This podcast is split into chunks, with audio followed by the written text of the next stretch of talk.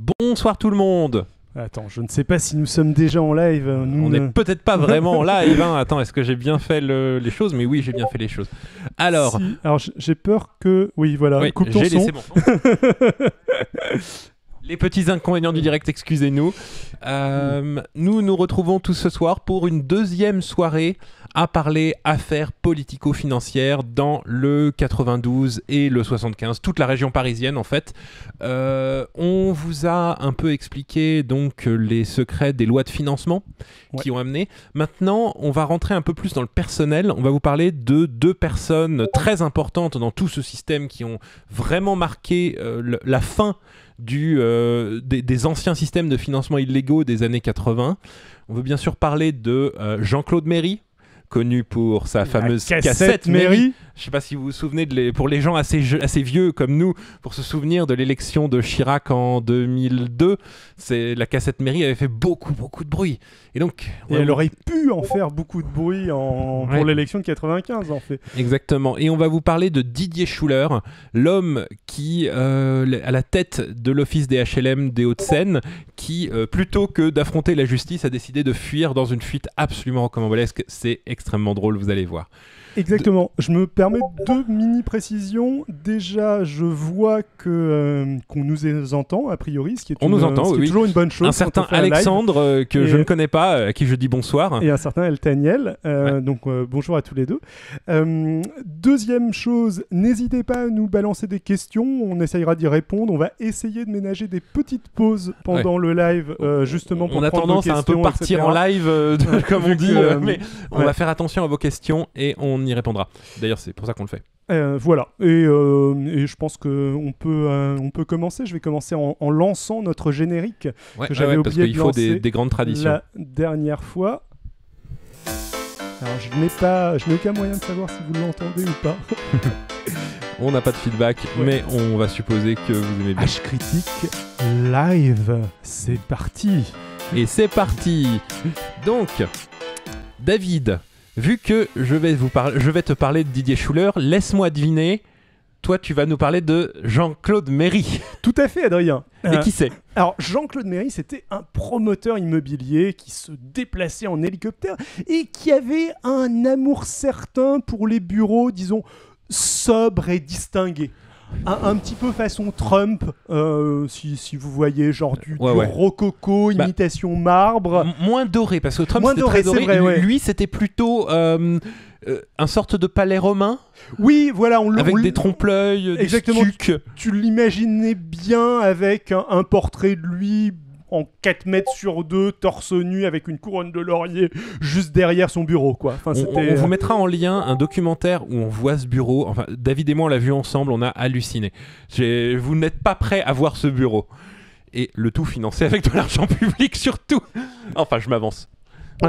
bah, il avait aussi un magnifique projet immobilier à Port-Vendre, un petit port de pêche avec une, une zone protégée qu'il voulait transformer en une gigantesque marina qu'il voulait nommer Pierre Méry, le, le nom de son père, un ancien politicien, euh, lui, lui aussi. Bref, Ah. Un projet en hommage, quoi. ouais, Respectueux, voilà. euh, Ouais. bétonné totalement. respectueux de la bétonisation de, de la zone protégée. Bref, en gros, si vous voulez faire une idée de, de mairie, c'est un peu le promoteur corrompu auquel s'attaque le Club des 5 ou Flipper le Dauphin dans, Ouais. dans une fiction pour enfants. C'est littéralement ça. Le, le Rintintin aurait eu, lui aurait donné du, du poil à, à retordre. hein. Voilà.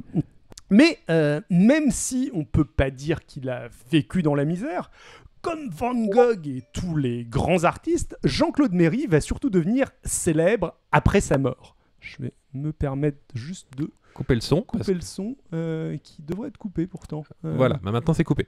Non, non, c'est. désolé. C'est. Je pense qu'il faut que je. Les aléas du direct, les aléas du direct, les amis. Bref, euh, je pense que le son est véritablement coupé, que vous n'aurez plus de bruit parasite. Et on est reparti. Et on est reparti. Euh, donc, euh, Voilà, vous avez- Jean-Claude Méry va surtout devenir célèbre après sa mort, comme tous les grands artistes. Hmm. Il va se rendre célèbre via sa fameuse cassette testament qu'il va laisser derrière lui, une cassette où il révèle une bonne partie du système de financement occulte du RPR. Mais un petit peu de contexte. En, 1994, euh, on est pendant la fameuse guerre fratricide entre les Chiraciens et les Baladuriens, dont on vous a parlé maintes et maintes fois. Euh, elle bat son plein et Nicolas Sarkozy est ministre du budget. Un baladurien convaincu, si vous vous souvenez. C'est alors que la Direction générale des impôts, la DGI, qui dépend donc du ministère des Budgets, va transmettre euh, au parquet de Créteil une enquête sur une grosse société de peinture de bâtiments dans la région parisienne, la SAR. Je ne sais pas si tu en as entendu parler. Euh. C'est la société d'application et de revêtement qui est littéralement la plus grosse société de peinture de des Hauts-de-Seine et qui est liée à énormément, énormément des contrats duteux avec euh, fausses factures, rétrocommissions. Bah, D'ailleurs, ce que tu viens de dire, je pense. Exactement. Euh, donc, euh, lié à plein de fausses factures dans le cadre des marchés passés avec l'OPAC, l'Office public d'aménagement et de construction de Paris. Ce qui va amener à l'ouverture d'une information judiciaire par Eric Alphen. Souvenez-vous de ce nom, il va revenir souvent dans nos, interventions. Selon Le Monde, suite à cette ouverture d'informations judiciaires, une petite chemise rose en provenance du ministère du Budget va atterrir sur le bureau du juge. Voilà. Donc, les baladuriens qui bon bénéficiaient eux aussi hein, du système de financement du RPR, mais moins que les Chiraciens auraient sans doute dénoncé les copains pour les mettre dans la merde politiquement juste avant l'élection. Bah, C'était un peu l'époque des boules puantes, paraît-il mystère, mais oui, on peut euh, franchement imaginer que c'était un petit cadeau du ministre du Budget.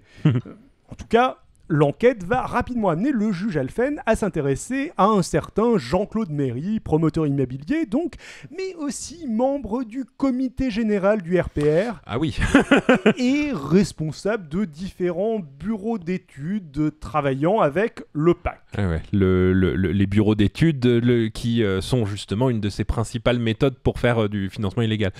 L'OPAC, euh, il a changé de nom, ça a été renommé Paris Habitat pour ceux qui habitent dans le coin, je ne sais pas pourquoi, sans doute un problème de branding Je sais pas, mystère. Euh, moi, je, je, comprends pas pourquoi est-ce que euh, Urban n'a pas gardé son nom. Je veux dire, l'entreprise était devenue hyper connue. Euh, le PAC, pareil. Bon, bref. Euh, Mary va passer quelques mois en prison, 5-6 je crois, euh, mais c'est ce qu'il dit lui-même, j'ai pas vérifié. Euh, et pour lui, c'est une chute à la Scarface. Lui qui flambait en se déplaçant à Port-Vendre, donc en hélicoptère, qui recevait Chirac, Sarko, Juppé dans son fief, devient un petit peu du jour au lendemain un pestiféré, sa femme le quitte, et il va très très mal vivre tout ça. Euh, juste pour préciser, il va pas en prison parce qu'il est condamné. Il va en prison en préventive. Oui. Euh, voilà. Parce que. Euh, et donc en sortant de prison, il va enregistrer sa fameuse cassette qui semble être à la fois une menace et une assurance vie, comme mhm. il l'affirme franchement lui-même, et une description accessoirement du système occulte de financement du RPR cassette qui sera rendue publique à sa mort de suite d'un cancer en 99, ce qui, ce qui donnera lieu à la fameuse déclaration de Chirac, euh, abracadabrantesque, euh, etc. On, va vous la, passer, dans un moment, euh, vous en faites pas. Enfin, c'est un moment, c'est une des plus magnifiques interviews de mauvaise foi politicienne jamais obtenues en France. Hmm. Il faut, il faut la voir. Elle est très très bonne.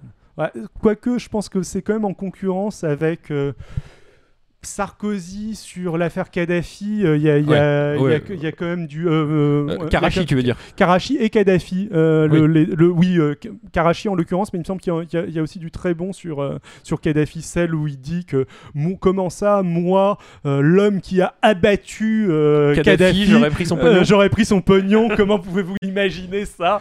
Enfin, c'est un autre sujet, on s'éloigne un peu de Jean-Claude Méry. Ouais, c'est clair. alors, ce qui décrit est assez classique. Hein, c'est ce qu'Adrien avait pas mal décrit lors de notre précédent euh, live, euh, quand une, quand une entreprise empochait un gros contrat avec la mairie de Paris, genre la réfection des ascenseurs des HLM, euh, elle versait une commission de quelques pourcents à mairie qui faisait ruisseler tout ça vers le RPR et d'autres partis politiques. Bah ça ruisselait aussi pas mal aussi dans sa propre poche. Hein. Ouais, euh, on bah. s'étale pas trop là-dessus sur cette euh, cassette, étrangement, mais il paraît assez clair que Mairie évaporait beaucoup. Pour Ah bah, il- euh, reprendre un terme qu'on avait déjà employé. Euh, on, on vous mettra le jeu- le- le- des reportages sur lui en lien que- qui seront très intéressants, mais le mec, il avait un train de vie absolument ridicule. Il faisait tous ses déplacements en hélicoptère. C'est, euh, il a racheté des parts dans une compagnie d'hélicoptères pour avoir plus d'hélicoptères à euh, disposition. Et je, je- je prononce tellement le mot hélicoptère parce que c'était une grande obsession de sa vie. Ça et la chasse. Ça et la chasse. Et euh, il, enfin, faut voir aussi la décoration de ses maisons de. Bref, il avait beaucoup d'argent et il le claquait bien. Et donc, euh, qu'est-ce qu'elle nous raconte de nouveau cette cassette? Bah, le testament vidéo porte essentiellement sur un système qui existait dans les années 80, à l'époque des lois de financement de la vie politique, donc, mais hum, il nous apprend quand même quelque chose, euh, plusieurs choses. Déjà, Mairie n'arrosait pas que le RPR, mais aussi le PS et même le PC qui, comme il dit, a toujours été très correct avec lui. Euh, il aime bien, d'ailleurs, on le sent pas mal dans la cassette, distribuer les bons et les mauvais points. Genre, euh, il cherche pas mal à dédouaner l'ancien directeur général de l'OPAC, euh, Georges Perrol, qui est l'ami corésien de euh, Jacques Chirac, qui les a, qui les a présentés l'un à l'autre. Georges Perrol qui a été condamné justement dans le, cadre, dans le cadre de cette affaire. On peut penser que euh, certaines des accusations de mairie, euh, ou en tout cas certaines de, euh, des personnes qui le disculpent, sont plus dictées par ses amitiés et ses inimitiés que par la vérité stricte. Enfin, clairement, il y a, il y a- il cherche à se venger de certaines personnes et Oui. peut-être pas enfoncer outre mesure ceux. euh, Donc, il faut prendre avec ces- toutes ces déclarations avec beaucoup de prudence aussi. carrément. Voilà. Mais euh, on, on a aussi des chiffres. On voit qu'au total, Mairie manipule une dizaine de millions d'euros liés au HLM de Paris. Euh, bon, c'est pas les mêmes sommes euh, qu'au niveau de l'affaire Urba, mais c'est pas mal à relativiser dans la mesure où, ok, c'est peut-être pas les mêmes sommes que l'affaire Urba, mais il n'y a pas que. euh, Voilà. Ce qui passait par Jean-Claude Méry, au final, c'était qu'une toute petite partie de. C'était pas une toute petite, c'était qu'une partie de l'argent détourné. Vu que Méry représentait un des pôles qui permettait d'accéder au marché public, mais pas le seul.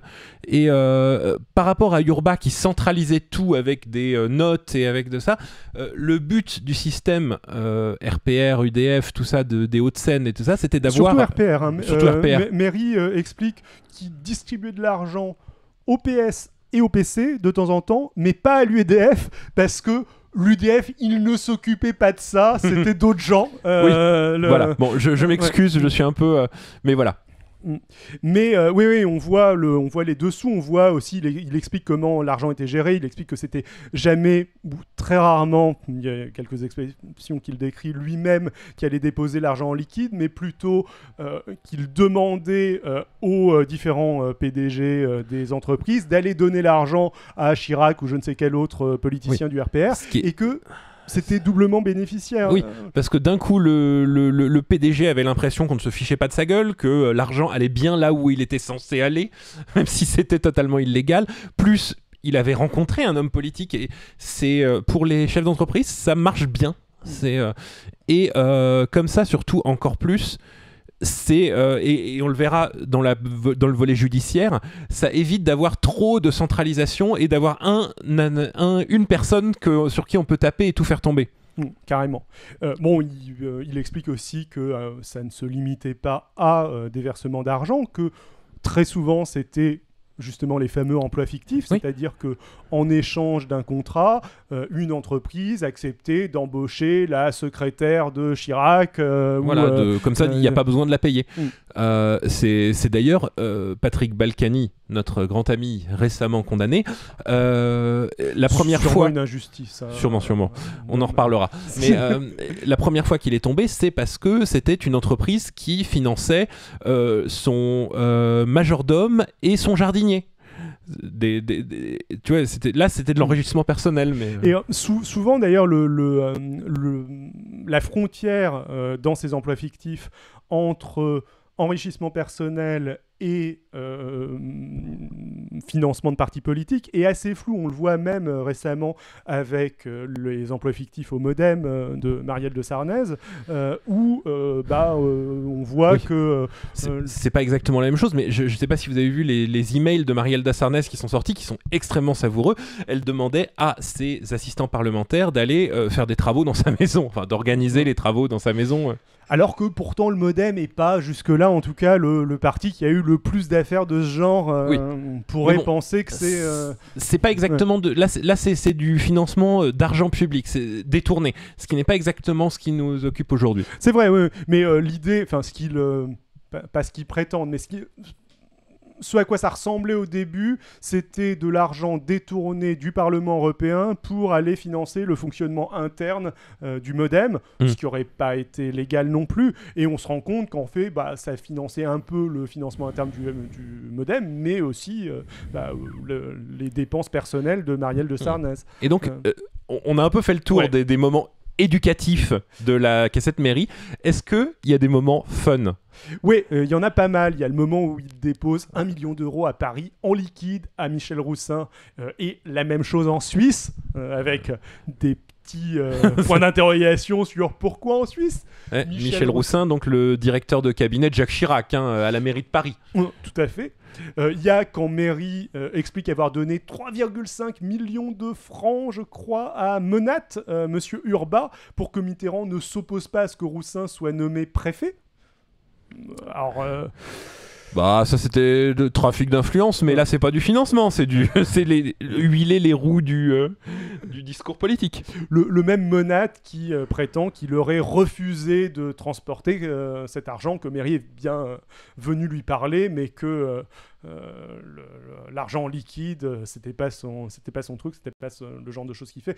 Monade qui a été condamné pour euh, l'organisation d'Urba, quoi, en gros. Mais ceci dit, c'est possible qu'il ait refusé à mairie, je ne, je ne sais pas, je ne sais pas trop.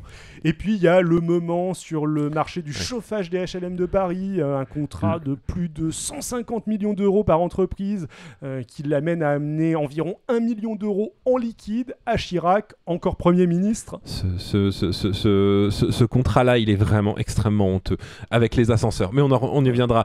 Et euh, il y a le moment aussi avec Pasqua qui est énorme. Oui, euh, le, moment où euh, les affiliés de Pasqua font pression sur Mairie pour qu'il attribue des marchés publics à Techni, la filiale de la Générale des Eaux. Euh, Sa filiale à lui, ses potes. Lui, dans le 92, pour son système euh, de euh, rétrocommission et de financement occulte. C'est vraiment un moment énorme de voir les luttes de pouvoir entre les différentes factions de... du RPR, justement. Du RPR et les différents systèmes de, de corruption, parce que ça me semble évident que Méris mettait beaucoup d'argent dans, dans sa poche. Et à mon avis, il y avait une, des luttes internes au niveau euh, des corrupteurs pour euh, bah, récupérer les commissions. Euh, et donc, et justement, c'est ce que voulait éviter le système Urba, beaucoup plus centralisé du PS, du PS dont on a parlé avant. Mm. Et question qui fâche, dans cette cassette, il y a des preuves Il les donne, les preuves de ce qu'il avance? Bah, euh, pas vraiment. Euh, il explique qu'il suffirait de consulter les dossiers qu'a confisqué la police. En fait, il sous-entend un peu que le juge Alphen a mal fait son travail mais clairement Alphen n'est pas dans ses euh, petits papiers, c'est-à-dire qu'il lui, lui en veut pour l'avoir mis en prison. Il raconte avec de la hargne le moment où Alphen lui a dit qu'il ne sortirait pas de prison tant qu'il n'aurait pas parlé. Moi, ça me semble assez légitime hein, dans le cadre de. C'est peut-être un peu exploiter la détention préventive, mais dans ce genre de dossier, euh, tu fais pas parler les gens autrement. Oui, non, ça, ça, me choque pas outre mesure. Après, on comprend que euh, Mary lui en veuille. Bon, après, il y a aussi des recoupements qui sont effectués euh, typiquement. Euh, merde, euh, le président de Mediapart, enfin le. Edouard Plenel. Edouard Plenel, qui, a, qui était directeur du Monde au moment de, où la cassette mairie est sortie et qui a fait le choix de publier des transcripts euh, à l'époque de la cassette mairie, mhm. explique que ce qui l'a déterminé, c'est que lui-même avait eu les mêmes récits par d'autres sources euh, complètement différentes et euh, que, qui racontaient exactement la même chose. Tout ce qui est dit est assez crédible. Hein. Oui, oui, bien sûr. Et donc, ça manque de preuves au sens judiciaire, quoi. Oui, voilà, exactement. pourquoi il a enregistré cette cassette vidéo à ce moment-là? Bah, je pense qu'il y a trois raisons. Euh, il y a d'un côté euh, se venger et se protéger, voire même menacer, euh, mais on verra ça un, un petit peu plus tard.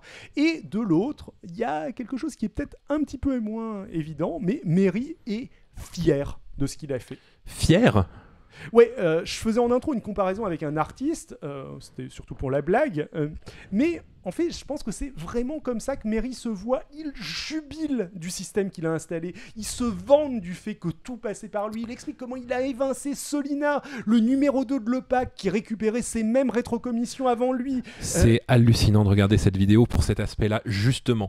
Je vous conseille, on, vous mettra le lien, hein, bien sûr, mais c'est fou. Il est.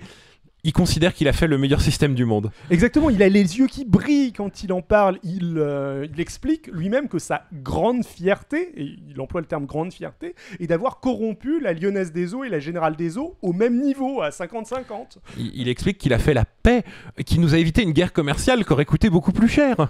Euh, où euh, il y, a- il y a ce moment où il dit on a revu et corrigé toutes les estimations pour que tout soit d'une rectitude absolue. Alors, je vous invite, si jamais euh, vous faites quelque chose d'illégal, à employer ce terme. On a revu et corrigé toutes les estimations pour que tout soit d'une rectitude absolue. Je- je- Donc c'est littéralement la description d'un pacte de corruption. euh, Et euh, mais ceci dit, euh, il y a quand même un ex-président euh, français qui euh, avait fait des faux comptes de campagne tellement mal foutus qu'ils se sont fait choper en une semaine. Comme quoi, Mm. fallait, c'était con de se débarrasser de Jean-Claude Méry.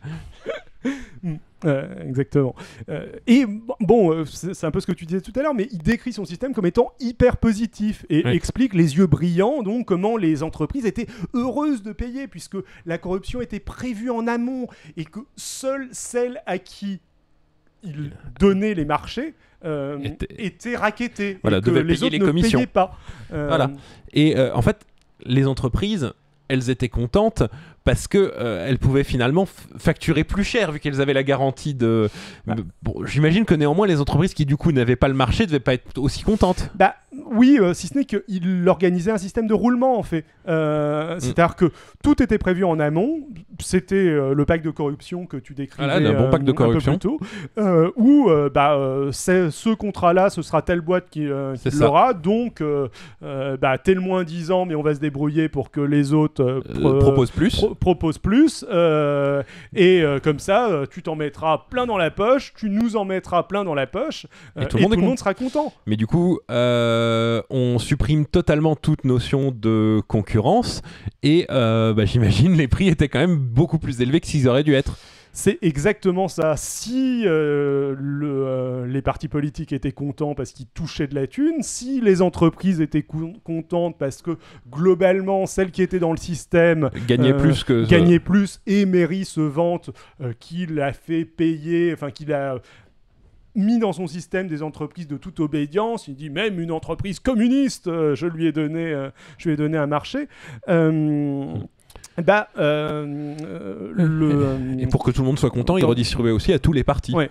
Mais en effet, ceux qui, euh, ceux Ceux qui qui, trinquent. ceux qui trinquaient, c'était les contribuables qui avaient euh, un système qui était absolument dégueulasse, niveau qui était cher Ah bah, et le- qui ne marchait pas. Enfin, le, je crois- le, le- le- le- le célèbre affaire des, euh, des ascenseurs des Hauts-de-Seine, le contrat des ascenseurs, on- comme tout l'argent passait en rétrocommission et en financement, l'entretien ne se faisait plus. Et euh, c'est euh, absolument atroce. Il a fallu des années et des années de tous les HLM des Hauts-de-Seine avec des ascenseurs inutilisables avant qu'on puisse euh, se sortir de ce système. Ça, ça avait des conséquences dramatiques ailleurs. Il y a pas mal d'interviews là-dessus. Mais les motivations principales de Mary, c'est pas ça, je pense. Enfin, c'est assez évident même. C'est sûrement la peur et la vengeance. Donc, Après avoir donné cette interview, en fait, il va reprendre la cassette et il la garde à l'ombre. Mhm. Et euh, du coup, il l'a fait enregistrer à quel moment, dans quel contexte? Bah, mm, il enregistre cette cassette à sa sortie de prison. Euh, il l'a fait enregistrer par Arnaud Hamelin, un journaliste dont l'avocat est dans le même cabinet que le sien. Il remporte la cassette donc euh, et euh, explique avoir laissé ses instructions à son avocat pour que son témoignage ne sorte pas de son vivant, mais que si il lui arrivait malheur, il sorte. Lui Ouais. arrivait malheur ou si euh, Il partait en prison. oui, voilà, exactement. Et Méry développe et explique pourquoi est-ce qu'il a euh, décidé d'enregistrer cette cassette. Il raconte qu'on est venu le voir en prison, il donne des noms euh, assez précis, je pense pas que ce soit des personnes très connues, euh, mais il donne les noms des gens qui étaient des intermédiaires de Chirac pendant la campagne de 95 et qui lui ont expliqué que l'élection de Chirac dépendait de son silence, Ce qui était justifiable. hein. ce qui était justifiable. Ils lui ont dit rendez-nous service, rendez service à Chirac et on vous aidera en sortant. Et lui, il considère qu'il a joué le jeu honnêtement il que- s'estime floué. En, en- en sortant, spoiler alerte, on ne l'a pas aidé. bah, il avait perdu toute, euh, toute dangerosité. Chirac était élu, il avait 7 ans de, de, 5 ans de, de liberté. Euh, les menaces, bon, bah voilà quoi. Et, euh, il explique euh, benoîtement on avait promis de me rembourser, quoi. Euh, j'ai été détruit, j'ai perdu ma femme, j'ai perdu mes contrats, j'ai perdu mes amis. je suis là pour que. Pour qu'on me rembourse, quoi. Voilà. Euh, rembourse de, le- de- Globalement, c'est pas très clair en fait ce, qui, ce dont il voulait être remboursé, mais en tout cas qu'on lui donne de l'argent pour relancer une Oui, entreprise. ren- rembourser, c'était. Mais euh, le terme remboursé, c'est celui qu'il utilise et est assez hallucinant. Oui, oui, c'est le- terme qu'il utilise et c'est euh, oui, euh, c'est- qu'on lui file de la thune. rembourser, c'est rembourser de ses mois de prison. le- Oui, oui, voilà. Littéralement, c'est pas de, c'est pas de l'argent qu'il aurait donné. Mais, mais c'est le terme qu'il utilise et qu'il faut décoder ouais. et qui est assez intéressant. Et euh, bon, on peut parler un petit peu, ce- c'est à peu près tout ce qu'il y, a- y à dire sur Mary, mais on peut dire aussi un petit mot sur euh, le contexte du moment où euh, cette cassette est entrée dans le débat public, euh, puisque donc elle rentre dans le débat public après la mort de, de Mary, alors que Donc là, gros, grosse question, gros scandale.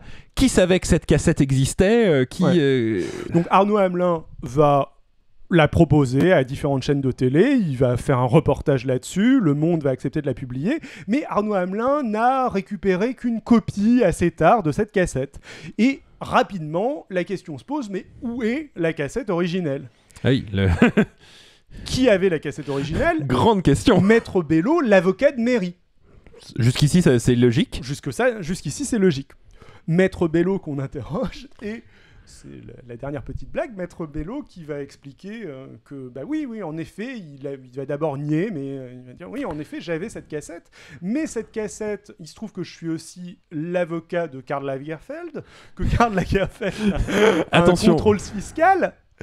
Euh, que j'avais un rendez-vous avec euh, Dominique Strauss-Kahn, ministre des Finances, je crois, Pour discuter du contrôle pour fiscal. discuter du contrôle C'est fiscal. c'est une tradition française en fait. Les gros, euh, les, les gros contribuables vont discuter directement leurs impôts avec le ministre des Finances. Qu'est-ce que tu veux Et donc, j'ai proposé à Dominique Strauss-Kahn de lui donner cette cassette sur ses opposants politiques, en gros pour que le En échange de- de- d'indulgence sur le contrôle bien. fiscal.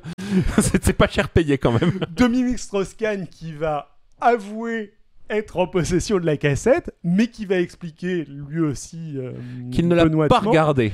qui ne l'a pas regardé. Oui, euh, je je sais pas le verbatim, mais euh, ça donne un truc du genre euh, oui, c'est vrai, je, je peux comprendre que ça semble un petit peu étrange, mais oui, j'avais cette cassette, on m'a donné cette cassette Je ne qui défonçait mes, mes opposants politiques, mais je l'ai rangée dans un tiroir et je l'ai oubliée.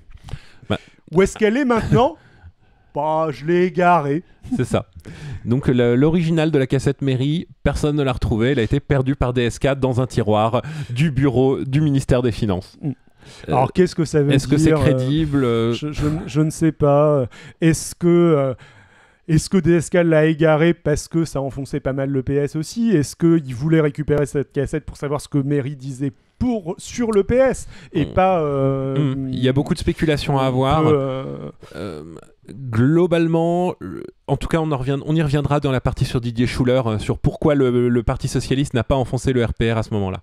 Et en attendant, je pense qu'on va faire une toute petite pause et on va vous mettre, va vous euh, mettre la déclaration Un de extrait de Chirac, magnifique. On revient avec vous dans moins d'une minute. Revoilà. Et désolé pour le petit délai, on n'avait pas tout à fait prévu. euh, Oui, euh, je pense qu'on s'est un peu loupé sur la, sur la oui, durée. Comme Euh, dit Alex, coincé dans une boucle temporelle avec euh, Jacques Chirac. C'est Avouez que c'est agréable. Euh, C'est ça. Euh, Attendez, un homme qui arrive à sauver sa campagne et à provoquer le 21 avril 2002 euh, avec cette interview, euh, bravo quoi.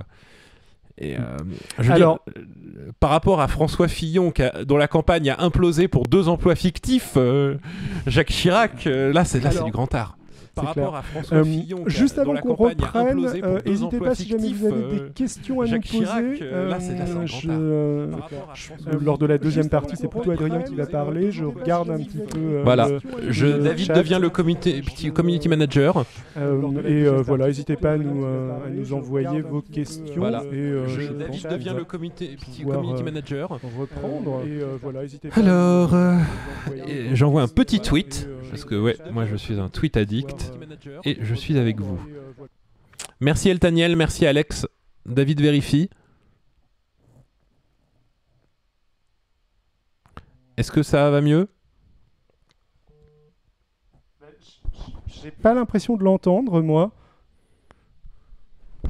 Après, j'ai quand même un écho parce que je nous entends nous, mais c'est pas.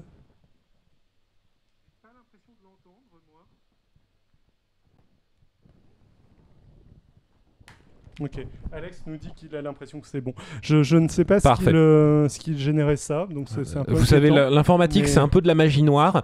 Là, euh, vous ne le voyez pas, mais on a été obligé de faire des sacrifices pour euh, rien qu'obtenir ce live. Donc, euh, bien sûr, je suis végétarien, donc ce sont des, des carottes. Et comme on le sait depuis Cain et Abel, ça marche pas terrible. Donc, il y a des petits problèmes. Voilà. Ok. Je- Donc- j'espère que vous êtes chaud pour parler de Didier Schuller, hein, parce que Didier Schuller, l'Alsace, tout ça, euh, la voie royale vers l'administration. je, je crois que euh, tu as une passion pour l'Alsace et que tu veux nous en parler davantage. Exactement, mais donc on va plutôt parler juste de Didier Schuller. Donc c'est un Alsacien, euh, bonne famille.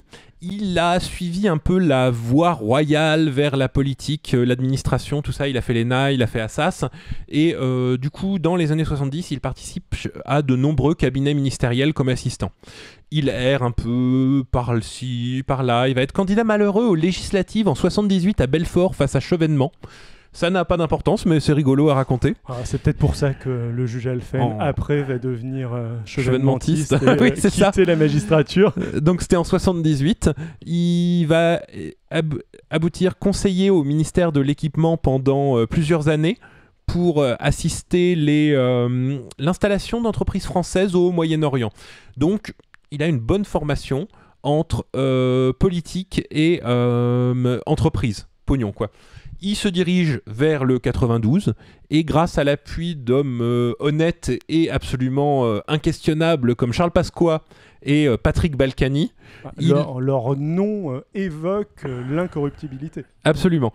Il est nommé directeur général de l'office HLM du département en 1986. Il le restera jusqu'en 94. L'année maudite pour lui. Et pour euh, beaucoup de politiciens de droite. C'est ça. Euh, mais alors, du coup, qu'est-ce qui va se passer euh? Donc, co-dirigeant de l'office des HLM du 92 avec Patrick Balkany. À cette époque, c'est déjà l'office, c'est déjà une belle machine bien huilée. Euh, toutes les entreprises qui veulent profiter de contrats publics euh, doivent, euh, comme on l'a déjà dit, mettre la main à la pâte pour des rétrocommissions, des emplois fictifs. Quand Schuller arrive, le système existe déjà. Il n'est il est directeur, mais il a pas vraiment. C'est pas lui l'impulseur du système, quoi. Il était, il, est- il était là pour s'assurer que les roues restent huilées et que ça, l'argent continue d'arriver. Globalement, d'après lui, lors de son procès, c'était Spalcani qui commandait et lui qui exécutait. Je, je vous donne une petite anecdote absolument improuvable que Schuller a donnée récemment en interview. Euh, Pasqua lui avait confié 2 millions de francs en liquide qu'il fallait cacher quelques jours. Sauf que Chouchou avait déjà prévu ses vacances, Schuller avait déjà prévu ses vacances. Donc, pour les garder en sécurité, qu'est-ce qu'il fait avec l'argent liquide? Il l'enterre dans son jardin en Alsace. Pour se souvenir d'où c'était, il fait une euh, croix sur l'arbre. Donc là, euh, vous vous doutez un peu de ce qu'est-ce qui s'est passé. Il rentre de ses vacances quelques semaines plus tard et il trouve son jardin totalement retourné. Par des membres du SAC? Malheureusement non, par des sangliers. Et oui, on il était en bordure de forêt. Et euh, donc, euh, comme il se sentait pas vraiment d'aller expliquer à Pasqua, désolé, des sangliers ont mangé votre pognon. Je sais pas, Pasqua, il avait tendance à être détendu comme ça avec ce genre de sujet. Euh, donc, il se, euh, avec deux amis de la famille et sa compagne, dont nous parlerons euh, plus avant plus tard, il euh, parle faire une battue dans la forêt. Il retrouve les Tupperware. Heureusement, 200 mètres plus loin, les sangliers ne l'avaient pas ouvert. Et euh, donc, l'anecdote est totalement improuvable et pas extrêmement intéressante, mais elle est censée illustrer par Schuller à quel point il y avait de l'argent pour Schuller, à quel point il y avait de l'argent liquide à ce moment-là. Elle est aussi un petit peu parlante dans la mesure où ce genre d'anecdote un, un petit peu rocambolesque donne euh, un côté un petit peu plus vrai à ce genre d'histoire dans, dans la mesure où Enfin, Mm, mm, mm. il a, il a pas besoin de cette anecdote pour que euh, son histoire euh, Absolument. défonce, euh, ou implique. Voilà. Mais donc, Schuller aurait pu rester globalement anonyme, juste un des nombreux politiciens mêlés aux affaires de financement des Hauts-de-Seine de cette époque. Bah, Par exemple, euh, Christian Dupuis, moi je suis de Suresnes, le Christian Dupuis, maire de Suresnes depuis la nuit des temps, euh, est nommé dans la cassette mairie. Euh, Jean-Claude Méry à un moment dit Christian- j'ai confié une mallette de pognon à Christian Dupuis. Bah, il est toujours, je crois, maire de Suresnes, hein. C'est, mais donc, Pourquoi est-ce que ça s'est pas passé comme ça avec euh, Schuller, Schuller a commis une grosse erreur massive. En 94, il décide de se présenter aux élections du Conseil général de Clichy et pour financer sa campagne, il tape dans le pognon de la SAR, Mhm. donc nous parlions un peu plus tôt. Il fait euh, vend à des, publi- à des entreprises amies des publicités à 15 000 euros la page, 108 000 francs, dans le, son journal de campagne. Bah, je vois pas le problème. hein, je veux Euh, dire, si jamais il diffusion y a des 3 gens, exemplaires s'il y a des gens qui veulent payer, euh, 108 000 francs la page. Et euh, c'est complètement grillé, mais de, directement. Euh, de même, sa compagne, Christelle Deleval, dont nous parlerons un peu plus loin, qui sera important dans la fuite, qui dirigeait un cabinet de conseil, facturait des rapports fictifs, en fait des copies de mémoires d'étudiants qu'il volait. Elle a même pas rémunéré les étudiants euh, pour une somme d'autour de 300 000 euros au total. Donc euh, ça n'a rien à voir, mais j'en profite une petite micro-parenthèse. En fait, il y a un documentaire qui a été tourné sur cette campagne pour faire élire Schuller euh, au Conseil général de Clichy, qui, est très intéressant, même si ça parle pas de... et qui est devenu célèbre parce que juste après, donc, l'affaire a éclaté. Et c'est un peu un modèle du documentaire politique. c'est c'est re- c'est recommandé comme un modèle du documentaire politique. Il est assez rigolo à regarder. Donc, le juge Alphen, comme nous en avons parlé plus tôt, le jeune juge de 34 ans qui, en- qui a commencé son enquête sur l'office des HLM de Paris, euh, commence à s'intéresser aux ramifications qui mènent jusque dans les Hauts-de-Seine. Et là, il renifle vraiment très très très facilement cette affaire de la campagne de Clichy. Il faut dire, elle est euh, extrêmement facile à, prouver celle-là.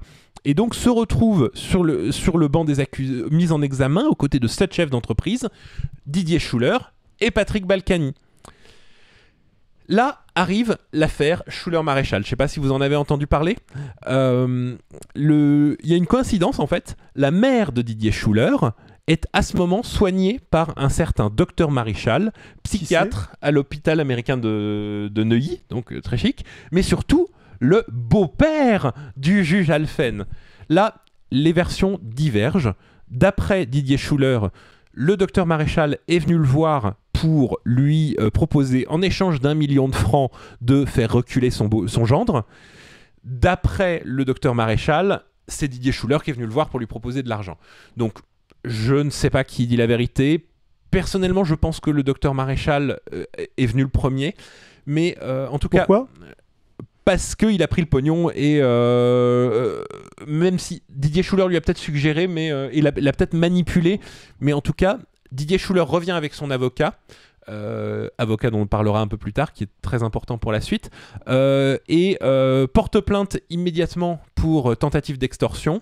Quelques jours plus tard, le docteur Maréchal est arrêté à Roissy, avec juste après que Didier Schuller lui ait remis une mallette contenant un million de francs. Donc, scandale médiatique. L'enquête, évidemment, du juge Alphen est immédiatement mise en question. La droite demande son dessaisissement. Le, le- le- le- euh, Logique. ce qui est assez logique. Le président Mitterrand empêche le dessaisissement et transmet, le- et transmet la décision au Conseil général de la magistrature. Donc il y a une question qui se pose, je pense. Bah oui, qu'est-ce qu'il fait euh, Non, surtout, est-ce que le docteur Maréchal avait les moyens Ah oui, oui, pardon, de- my bad. T'en fais pas, je l'ai fait, c'est bon. C'est pas grave, de temps en temps ça merde. Le- l'enregistrement. voilà. Donc, euh, est-ce que le docteur Maréchal avait les moyens d'interrompre l'enquête du juge Alphen? Et la réponse est très probablement pas. En tout cas, d'après le juge Alphen et euh, d'après mon bon sens. C'est, euh, enfin, l'enquête était tellement publique, jamais le, le- le- et le, ju- le juge Alphen n'aurait interrompu, même pour des pressions familiales. Enfin, euh, ce, qui, se pose beaucoup plus, euh, c'est que cette méthode pour faire dérailler l'enquête du juge porte vraiment totalement d'un bout à l'autre la marque de Charles Pasqua. Il y a une interview très célèbre de Charles Pasqua où il dit Quand une affaire vous menace, il faut créer une affaire dans l'affaire. Et encore une affaire dans l'affaire, jusqu'à ce que plus personne n'y comprenne rien. Et Pardon pour même, mon accent euh, corse. même les interviews de Pasqua où il parle de cette affaire précise et de l'affaire Sch- Schuller-Maréchal sont assez savoureuses et assez significatives. Il dit un truc du genre euh, Oui, ah. Euh, moi, bien évidemment, je ne suis pas, euh, je, n'ai rien à voir avec ça, mais euh, vous voyez, il a voulu mettre la main dans le pot de confiture et euh, Il s'est il fait s'est- Voilà. Ouais, les- les- les- on va vous mettre en lien des interviews de Charles Pasqua qui sont euh, vraiment amusantes. Pasqua est toujours dans l'ambiguïté dans ses interviews. euh. Ouais, lui au moins il parlait. Euh, donc, l'enquête du juge Elfen a pris un sérieux coup de plomb dans l'aile. Sauf que euh, ça sort pas Didier Schuller de la merde. Au contraire, là, il a balancé une grenade, mais il a un peu explosé avec. Il est extrêmement embarrassant pour la droite entière à ce moment-là. Nous sommes en février 95, juste avant la fameuse élection euh, Balladur-Chirac. Euh, c'est là que son avocat, Francis Spinner, S-Z-P-I-N-E-R, je sais pas comment on le prononce, très proche de Dominique de Villepin, lui conseille, je cite, de quitter immédiatement le territoire national.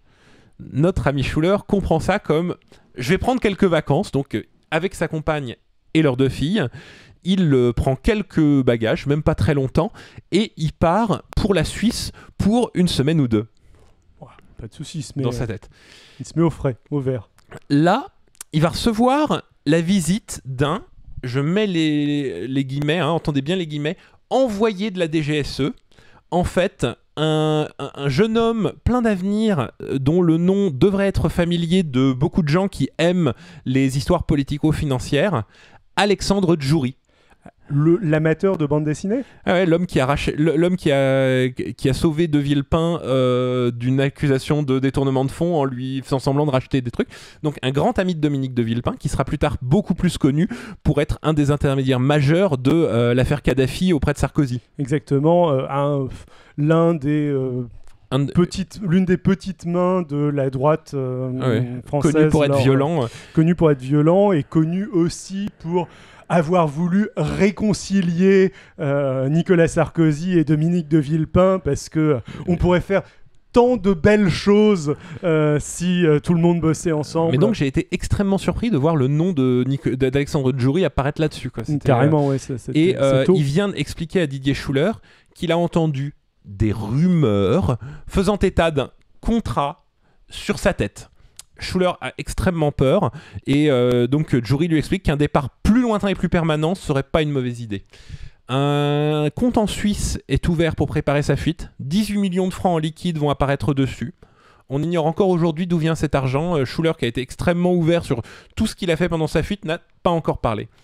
Donc, euh, la fuite de Schuller a été entièrement pensée par Dominique de Villepin et donc par les Chiraciens, parce que personnellement, je pense, Schuller présent était un danger pour toute la droite, mais Schuller était avant tout un homme de baladure. Schuller, loin de et impossible à poursuivre, mais néanmoins toujours présent dans les médias parce que sa fuite est rappelée en permanence, est une épingle dans le, est une, ép- est une épine dans le flanc de Balladur qu'il ne pourrait jamais enlever. Et je pense que c'est une des nombreuses raisons de la défaite de Balladur en euh, 95. Donc, sa fuite, il a commencé par fuir d'abord à Londres, puis il part pour les Bahamas. Donc là-bas, hein, on va pas le plaindre, sa vie est plutôt douce. Il se fait un peu oublier. euh, après l'élection de Chirac, il va chercher à rentrer. Son avocat, donc toujours le même, lui explique que c'est trop tôt. Je, honnêtement, je pense, c'est un des moments où je, suis allé me renseigner.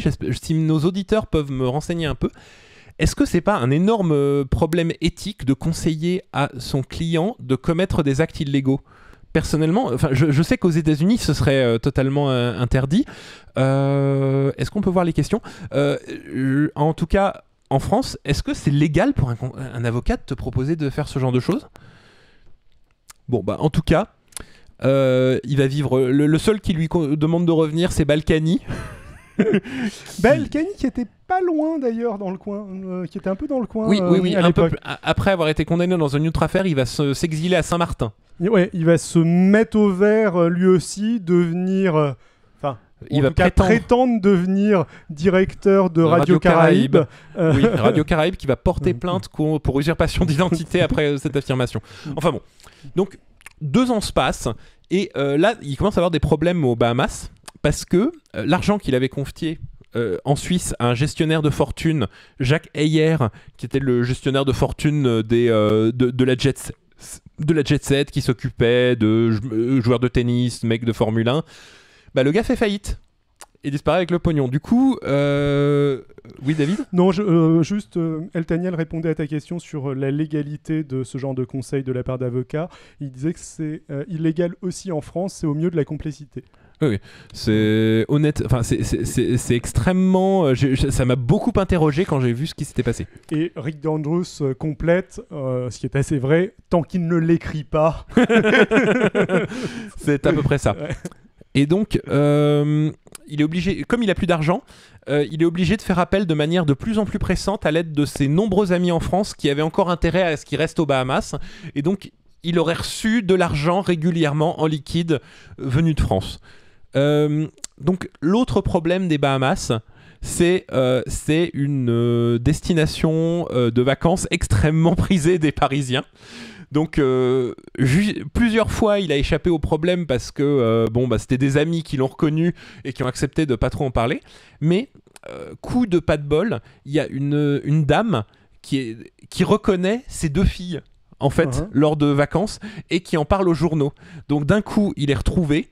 Euh, les Bahamas c'est sous le régime du Commonwealth donc euh, semi-britannique et il y aurait eu aucun problème une fois qu'il était retrouvé pour euh, demander son extradition vers la France. Donc, il fuit. Enfin, il fuit. Il envoie, il envoie diverses, il, il fait diverses interviews à des journaux français pour dire je ne suis pas en train de fuir et il s'enfuit. Il s'enfuit où? Il s'enfuit pas très loin. Il part en République dominicaine où sa compagne a beaucoup d'amis parmi la classe politique. Et euh, bah, pour l'argent, cette fois, il va réussir à trouver un métier. Il va se rendre utile. Il va devenir conseiller en communication politique. Il va même organiser la campagne présidentielle. J'aurais cru qu'il s'occuperait du financement. Non, non, juste la campagne, la. Victorieuse d'ailleurs, avec il va déployer des moyens de tractage, de cortège et d'affichage encore totalement inédites dans le pays. Il y restera 5 ans organisant, euh, bah, là il va, il va faire des affaires internationales en faisant des voyages vers l'Afrique et l'Asie. Tu me diras avec quel passeport? Bah, Visiblement, euh, il a eu des soutiens très très hauts en France, demandant à, euh, comme une faveur personnelle à ce qu'on fasse faire des passeports à Didier Schuller. Il dira dans des interviews euh, plus tard qu'il avait eu jusqu'à 7 vrais faux passeports. Spéciale dédicace aux, aux gens qui regardent au service de la France, vous savez exactement ce que cette expression veut dire. Donc, euh, d'après Schuller d'ailleurs aussi, assez drôle, euh, Chirac aurait euh, dit au président de la République dominicaine pour qu'il transmette à Schuller qu'il préférerait vraiment qu'il continue sa fuite un peu plus loin jusqu'en Colombie, probablement pour des histoires d'extradition. Je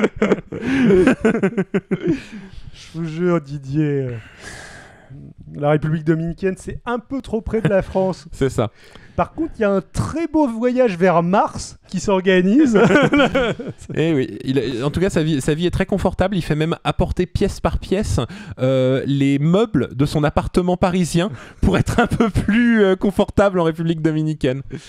Hélas, toutes les bonnes choses ont une fin, toutes les bonnes choses ont une fin. Notre pauvre Didier va être trahi Par qui? Par son propre fils. Et oui, on n'en a pas encore parlé. Antoine Schuller, un jeune homme issu d'un premier mariage qui a vécu de longs mois auprès de son père lors de la fuite. Sauf que Didier Schuller, à force, a fini par ne plus supporter son fils, qui, paraît-il, était un glandeur et qui dépensait énormément d'argent lors de, de- dans sa vie. Il est réexpédié à Paris, je cite, sous l'influence d'un étrange psychothérapeute et de la comédienne Marie Laforêt. What the What the fuck? Il- Et euh, une fois à Paris, il se lance dans une croisade tous azimuts pour révéler que son, euh, que, que son père vit je cite, une vie de nabab à Saint-Domingue. Ah, les bonnes vieilles disputes familiales. Donc, première, euh, premier coup de semonce, en décembre 2001, ouais, 2001 Antoine Schuller va voir le- un commissaire des renseignements généraux, futur euh, DGSE, euh, non, euh, des, renseignements généraux, qui rédige une note révélant que Lorraine, l'une des filles de euh, Didier Schuller, va bientôt euh, rendre visite pour Noël à son père, en portant avec lui 80 000 francs et des lettres de soutien de la part d'un élu des Hauts-de-Seine. Qui ça? Alors, c'est pas précisé, mais je suppose donc des lettres de soutien de Patrick Balkany, qui de toute façon n'était pas avare de soutien public quand ça ne lui coûtait rien. Donc, C'est son grand ami à l'époque. assez étrangement, cette note confiée aux renseignements généraux ne va pas faire rebondir le gouvernement. Donc, euh, à l'époque, le ministre de l'Intérieur, euh, encore une fois un jospiniste, euh, Oui, Daniel Vaillant, je Ouais, crois, Il me semble. ouais. Vaillant, décide de ne pas rebondir. Et en fait, probablement parce que le Parti Socialiste ne veut pas être celui qui tape sur Chirac pour les affaires euh, au risque de le rendre sympathique. Sachant que à l'époque, euh, c'est l'époque de euh, vieux usés et fatigués, euh, de Voilà, la, Jospin. la campagne se passe pas hyper bien. C'est l'époque d'abracadabrantesque Mm. où justement la droite communique sur le, le- le fait que la gauche Oui. mentirait euh, au Oui, oui. propos de, À- à de très, très bien. s'acharnerait. Oui, et, et que la gauche aurait instrumentalisé le, euh, la, la cassette mairie. Mm. Euh, c'est assez intéressant comme et en fait en plus c'était l'élection imperdable pour Jospin où quelles que soient le- le- le- les circonstances il gagnait au second tour donc euh, pour lui c'était pas le moment de faire des trucs risqués Mm. Ouais. Et puis il était sûr d'être au second tour de toute façon. voilà mais donc euh, Antoine voyant que sa note ne fait pas réagir bah là il attaque beaucoup plus directement il va voir Le Parisien et Canal+, et il donne tous les détails de la fuite de son père. Là, le bordel est quand même suffisant pour que même la République dominicaine, alors que ce sont des amis, hein, euh, ils le font à contre-coeur, est forcé de placer Didier Schuller en euh, résidence surveillée. Euh, Schuller décide de son, plein gré, de son plein gré de rentrer spontanément en France après avoir changé d'avocat.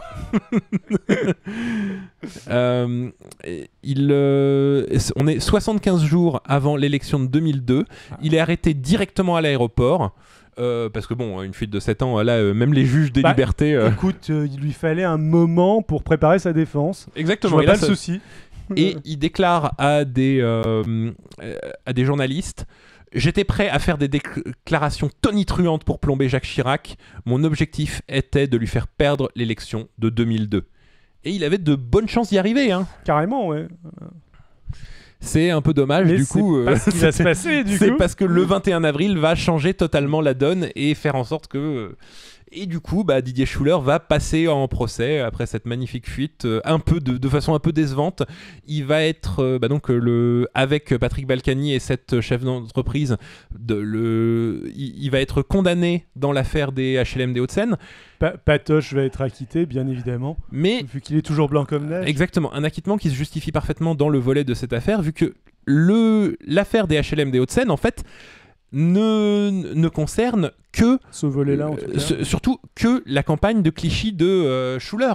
Les, il était le, le- Patrick Balkany n'apparaît même pas. Schuller affirme qu'il n'a fait que, su- que suivre les méthodes de Patrick Balkany et suivre ses ordres, mais il n'y a absolument aucune preuve et c'est son nom qui apparaît sur tous les trucs de corruption. Et c'est là qu'on voit la valeur et la prudence, je pense, enfin je, donne des compliments, mais ce n'est pas un compliment, hein, du système euh, de détournement de fonds des Hauts-de-Seine et, de- et des HLM de Paris, c'est que il y a beaucoup de fusibles à pouvoir faire sauter euh, par rapport à un truc comme Urba où euh, tout passait par un point centralisé qui suffisait de, de, de- de choper. Oui, mais en même temps, on a aussi l'impression que euh, quand on a abattu un domino, euh, ils sont euh, Oui. pro- progressivement tom- tombés. Enfin, c'est pas du tout. c'est un truc qui a clairement backfire cette, affaire à la base. Clairement, quand Sarkozy, vraisemblablement, On va fermer une fenêtre, excusez-nous, il y a des gens qui font des travaux. On n'avait pas remarqué. Hop. ce qui, app- ce qui apparaît aussi assez clairement, j'espère que. Oui, je te- tout va bien. Hop. Ce qui apparaît aussi assez clairement, c'est que euh, quand euh, Sarkozy dénonce euh, globalement ce, ce petit pan de l'affaire, euh, les baladuriens ne s'attendent pas du tout à ce que euh, l'affaire prenne une telle ampleur et que euh, le- la moitié de- du système de financement de, de la, droite de, de la droite parisienne tombe, tombe en Mhm. même temps. Enfin, je, je- Voilà. Je enfin pense. bon. Une fin un peu triste pour cet homme. Alors, il y a un petit épilogue, donc, euh, parce que bon, il est pas mort, donc euh, on peut pas tellement finir sa vie, mais euh, il a été une ultime trahison. Ouais, bah le, le, euh, c'est c'est lui en gros qui a fait tomber Patrick Balkany. Oui, mais surtout, euh, euh, attends, là, tu t'avances trop. Euh, il il reste une dernière trahison, c'est que en 2014, il avait fini, pa- il avait fait sa peine de prison. On avait retiré de son casier judiciaire le, la condamnation. Il se décide, je veux dire, j'ai encore un ancrage local à Clichy. bien sûr. je vais redevenir maire. Et bah donc, il demande, il va voir son grand ami qui lui a envoyé des Patrick. lettres de soutien, Patrick Balkany, et lui demande Est-ce que tu peux me soutenir pour ma candidature de devenir maire de Clichy Et Patrick Balkany, bien évidemment, tout de suite lui dit oui, pas de problème, t'inquiète, je te soutiens, tu vas gagner, tu vas les avoir. et bien évidemment, le lendemain, il soutient publiquement un autre candidat. et ça, euh, Schuller ne l'a vraiment pas apprécié. Et donc, justement, Schuller euh, dans le, va être est le témoin principal qui a permis d'envoyer Patrick Balkany en prison dans le procès très récent dont euh, vous avez sûrement encore tous en mémoire. Ce qui est marrant, c'est que ça va être déclenché dans une autre affaire, je ne sais plus laquelle, peut-être un volet de, euh, des HLM de Paris, je ne sais plus, où... euh, euh, non, je crois que c'est l'affaire libyenne, en fait, Ouais. où euh, Didier Schuller va être interrogé comme témoin, ou l'affaire Karachi peut-être plutôt, bref. Euh, et il va en profiter, il va profiter de cette déclaration sous, sous serment pour balancer tout ce qu'il sait, ou bon, en tout cas une partie de ce qu'il sait, euh, sur Patrick Balkany, ce qui va déclencher une Ah, nouvelle affaire l'amitié, judiciaire l'amitié. euh, où Balkany va finalement tomber. Balkany, clairement, enfin, bon, il tombe pour faute fis- fiscale, mais Hmm. assez nettement, euh, l'argent Voilà. a l'air de venir euh, de cet office euh, HLM En- des, en grande des partie. Euh, Mais- au moins en partie. ouais. Aussi de, Sans doute de la mairie de Levallois et des rétrocommissions de Ouais. dictateurs africains. Ouais, exactement. Parce oui. qu'il s'est occupé d'affaires africaines à un moment. Oui, le, de réputation, le- les dictateurs africains passaient régulièrement à Levallois-Perret quand ils voulaient euh, rencontrer la présidence pour une Oh. raison euh, inconnue. euh. un, un grand ami de l'Afrique. Enfin bon, en ce moment, notre Schuller bah, ça, vit en Alsace et ça donne à la chasse, sa grande passion. Je, dis ça, encore. je dis ça parce que c'est assez marrant. à chaque fois qu'on l'interviewe, il parle de chasse pendant bien 5 minutes avant de commencer à parler de trucs intéressants. Euh, il retourne néanmoins souvent en République dominicaine, hein, où il a laissé son cœur, et il explique qu'il sera probablement conseiller euh, sur la présidentielle de 2020 pour le candidat d'opposition, qui est le frère de son meilleur ami. Et euh, bah, donc témoin à charge principal. Et la partie un peu triste, il ne s'est pas réconcilié avec Antoine, qu'il accuse d'être entre les mains d'une secte à tendance fascisante. Je, euh, si vous avez des détails là-dessus, ça nous amuserait beaucoup parce que je, je me- je me suis renseigné un peu. euh, on m'a parlé de Christian Chatter. euh, un, un- Christophe, je reviens vers vous avec les vrais noms. Enfin, Ce qui est marrant dans toutes ces affaires, c'est qu'on retrouve quand même des trucs assez similaires. On retrouve le, la vengeance euh, dans, les, euh, dans les, les deux cas, enfin le- la volonté de se venger de, leur, euh, de leurs anciens, de leurs Absolument. anciens amis. Euh, une certaine fierté, alors c'est encore vachement plus euh, marquant chez Mary, mais il me semble que chez, chez Schuller, il y avait, euh, il y avait un petit peu ça. Schuller est beaucoup plus sympathique. en Schuller fait. est beaucoup plus sympathique, Euh, surtout que maintenant il parle et il donne les détails et il est plus du tout dans le game quoi. Et au final, bah, il va y avoir très peu de condamnations. Il va y avoir euh, 20 personnes, je crois, environ, une grosse vingtaine de personnes qui vont tomber Mm. pour emploi fictif à la mairie de Paris, Mm. dans l'affaire euh, HM de Paris. Juppé va payer en tant que secrétaire général du RPR au moment des faits. Euh, et euh, bah, euh, le, patron de l'office des HLM de Paris que Mairie essayait de, de protéger va tomber lui aussi. Et Voilà. Bah, comme on a expliqué lors des précédentes vidéos, la prescription tombe facilement et surtout beaucoup tout ce qui était antérieur aux années 80 euh, a été prescrit plusieurs euh, amnistié plusieurs fois. Euh, Donc, 88, euh, euh, la- 88, la, voilà. la dernière loi d'amnistie, si je dis C'est pas ça. de bêtises. Donc euh, au final, on a pu en avoir. euh, on- les entreprises peuvent tomber pour corruption, mais les hommes politiques peuvent échapper à beaucoup de choses. Exactement. Bah, on a à peu près terminé, je pense. Tout à fait, bah, c'était vraiment un live très sympa. Merci pour votre euh, présence, euh, malgré nos petits incidents techniques, mais euh, on- ça fait partie du bonheur. Merci à tout le monde. Euh, Je vois que vous avez été nombreux à nous suivre. Ça fait très plaisir. On a, on a plein, Absolument. de, plein de commentaires à lire. Si on en profite, on va rester encore 5-10 minutes, je pense, euh, en live. Si jamais vous avez des questions. Tout à fait, bah, on vous écoute. euh, Euh, bah, la discussion sur les avocats est très intéressante. Je, je, je, je me demande un tout petit peu pourquoi Didier Schuller n'a pas porté plainte contre son avocat. J'aurais trouvé ça assez rigolo.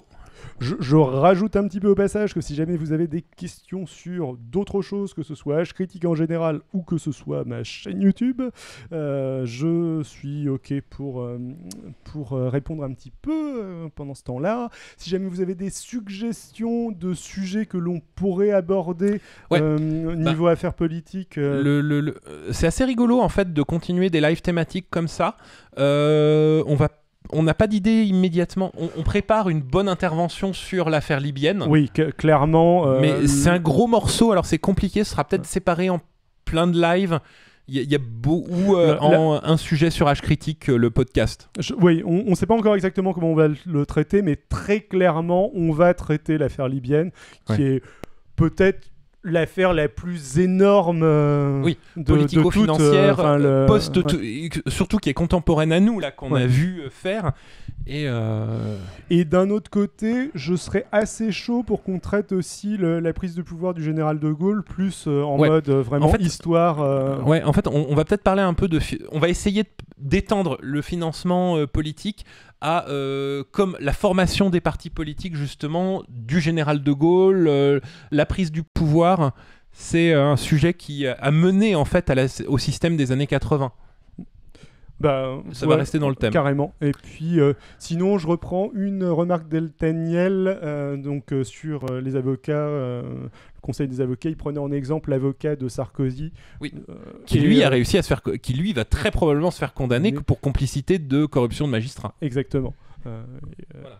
ouais. Euh, sauf que là, en fait, c'est un cas différent qui est plus évident. Là, c'est Nicolas Sarkozy a demandé à son avocat de commettre un acte illégal. Ça, c'est facile. Par contre, si votre avocat vous conseille à vous de commettre un acte illégal, est-ce que c'est protégé par le secret euh, avocat? Si il pense vraiment que c'est la meilleure solution judiciairement pour vous, par exemple, de fuir la justice. Est-ce qu'il a le droit de vous le conseiller? Je- je- je- C'est c'est suff- suffisamment subtil pour que je me pose la question. Je pense que non, mais, euh, mais c'est. Est-ce que c'est un problème éthique ou un, pro- c'est- euh, ouais. ou un problème légal? C'est vrai qu'il y a un petit doute. Euh, Altaniel nous dit il y a l'usurpation d'identité aussi, euh, avec la ligne avec un faux nom. Oui, euh, le, Oui, oui, le- oui, oui. la fameuse. Putain, merde, c'était quoi le. Bismuth, Paul Bismuth. Paul Bismuth, exactement. Euh, le fameux Ah ouais. Bismuth.